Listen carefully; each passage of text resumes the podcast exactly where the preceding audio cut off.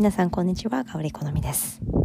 今日は私が進めているレッスンは世界を救うプロジェクトについてお話ししていきます。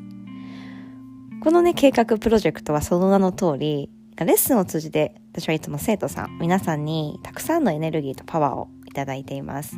でね、自分がこう前に立ってレッスンをするときも、そのいただいたエネルギーをこうシェアして、で、どんどんどんどんその時間を通じて、共に過ごす空間、時間を通じて、世界中にもね、笑顔が増えていけばいいなっていつも願いながら行っています。で、オンラインレッスンの拡大とともに、どこにいてもね、レッスンが受けれる環境、できてきましたので、海外にいても、遠くにいても、ね、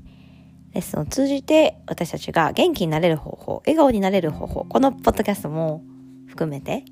どんどんどんどんこうね、拡散というか、いいエネルギーが増えていけばなと思っています。で今日はですねで、その中でも、東京から北海道に移住した私の生徒さんからリクエストをいただきました。ね。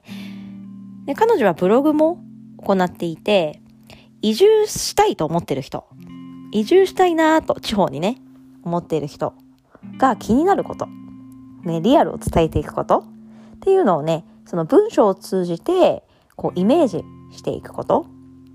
ね、実際ね、移住したいなと思っても、なかなか行動に移せなかったりとか、まあ、環境どうかなとか、こういうのが不便かなとか、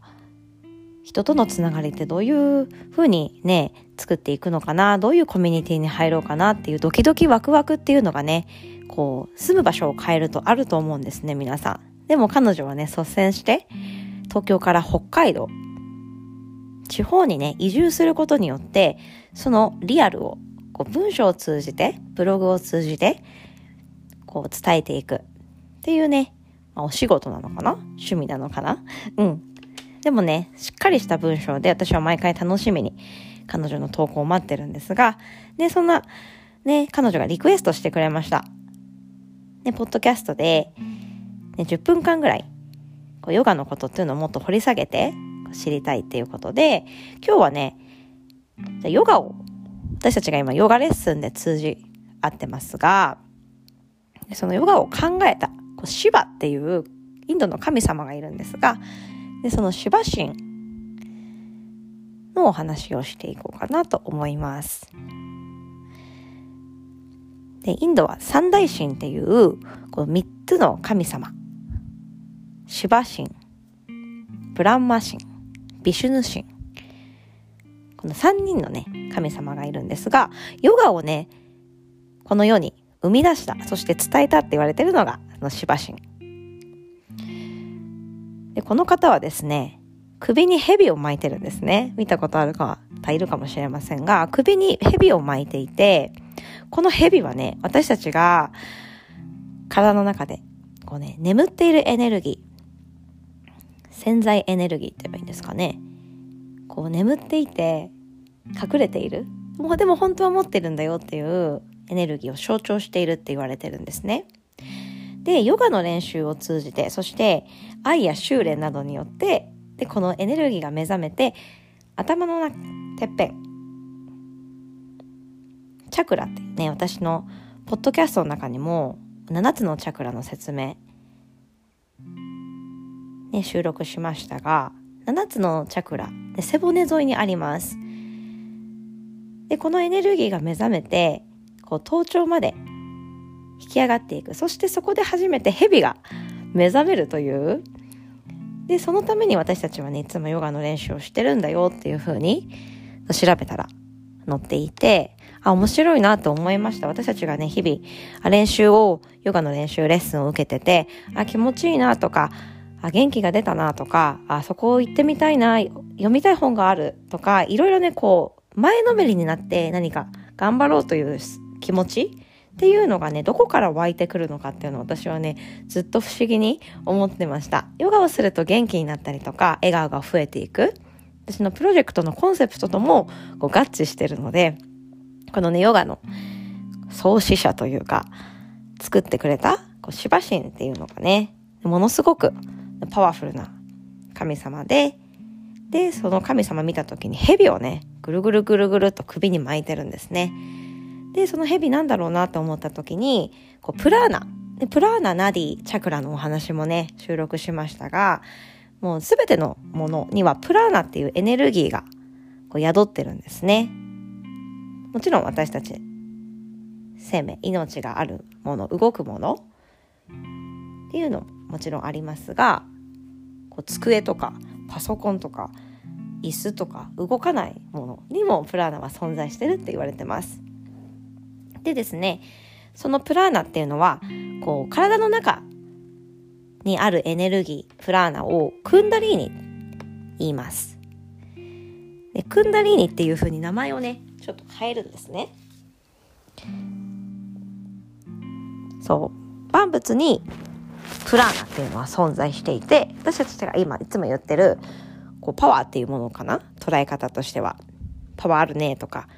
パワーが宿ってるっていう風に、こう目には見えないけれども、アクティブな状態っていうのがね、ありますよね。で、それを、こう、プラーナと言いますが、人間の中だと、クンダリーニとも言います。でね、北海道に行った彼女は、ヨガの練習を何のためにやってるかっていうふうに、自分で問いかけた時に、こう、精神性を高めるためにね、行っているっていう文章っていうのが私はすごく印象的でした。こう精神性を高めるものっていうのは、私たちがこう内側に入っていく練習ですね。内側に、まあ、目に見えるもので言うと筋肉とか骨とか血液とか内臓とかね。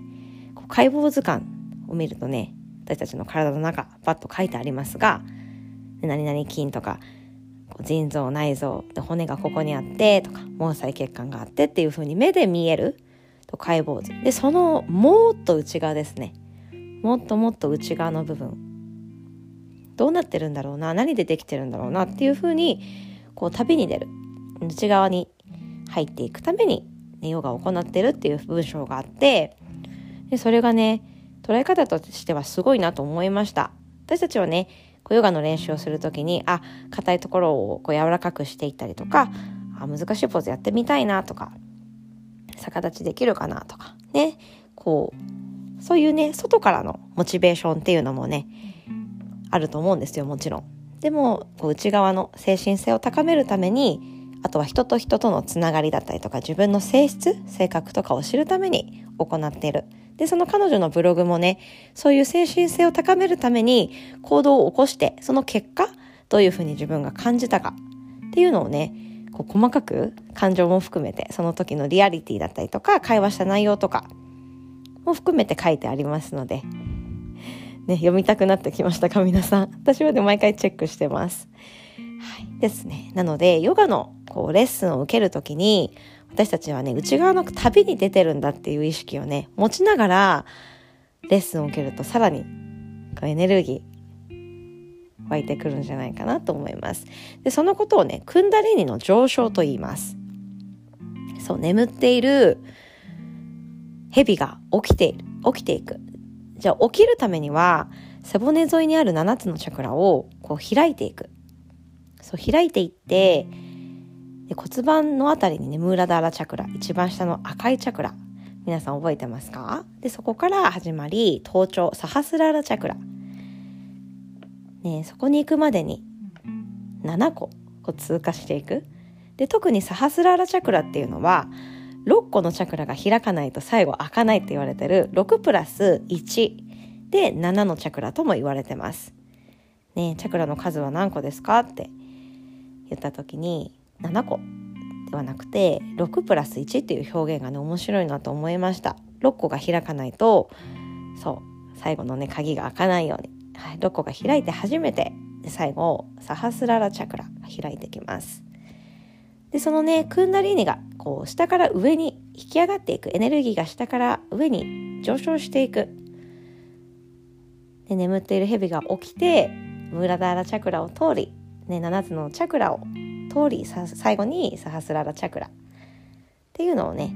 こう通るイメージを持ちながら練習に取り組んでいくと。さらにねこうパワーアップしていくんじゃないかなと思います。そしてね語源要素についても前収録しましたが私たちはね、下から上に行く時に、大地地のエネルギー。そして次に水。そして火。次が風。で最後に空。というようにね下から上に重さがあるものから軽さが軽さがあるというか重いところから軽いところへこう上に上に引き上がっていく。目に見える大地。例えば砂だったりとか土だったり。目に見えるもの。土水火から風空へと。目に見えないけれども確かにそこにあるもの。っていう下からねこう上昇していくにつれてこう目に見えるものから見えないものへと変化していく。でもね感じることはできますね私たちが。なのでその繊細さだったりとか私たちの敏感さっていうのをね、日々練習を通じて捉えていくっていうことが大切かなと思いました。で、今日はね、いつも以上にこう、今まで勉強したことっていうのをね、どんどんどんどんまとめていって、あ、これはこうだったな、あれはああだったなっていうふうにちょっと復習にね、使ってもらえたり、あと皆さんがヨガのレッスンを受けてる時に、どういう気持ちで、心構えで受けているか？っていうのをもう一度観察してみて、ね、内側への旅に出てるんだっていうふうに自分の、目に見えない心の中っていうのを観察してみて、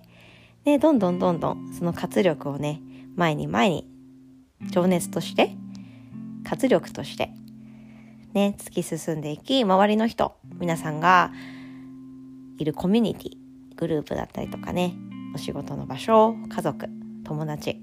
でみんなに対して笑顔をねどんどんどんどん広げていってほしいなと思います。これこそがね私が一番初めに話したプロジェクト。レッスンは世界を救うプロジェクトの第一歩になるかなと思います。なのでリクエストをいただいて、ね、今回ね改めて私があこのプロジェクトどんどんどんどん広げていきたいなっていう風にね夢と希望をたくさん詰めてお送りしていきますのでまたねこのポッドキャストを通じてこういうお話ね、もっと掘り下げた話っていうのをね一つず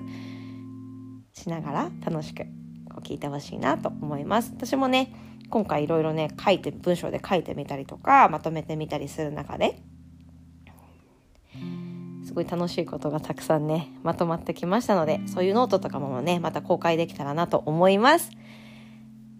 でまずね初めの一歩っていう風に大切に思っていてその一歩のね機会をくれた北海道に住んでるブログの彼女のねすごく感謝してます。こういうふうにねいろんなきっかけの中で私たちは自分の力だけじゃなくて人の力人のリクエストリクエストこういうふうにやってほしいなっていうリクエストでねあじゃあこういうことがいいかなとかこういう話がいいかなっていうふうに考える。でそのエネルギーやパワーこそがで組んだりに私たちの内側の活力情熱へとつながってくるかなと思います。皆さんもね何かヨガの練習をする時にこうあ眠ってる蛇を起こすんだっていう意味でもねたくさん呼吸しながら練習に取り組んでいきましょう。でそれではこれからもね練習頑張っていきましょう。また第2弾すぐに撮りますので楽しみにしていてください。今日はクンダリーニについてと私のプロジェクトについてのお話でした。響さんありがとうございました。それでは皆さんまた。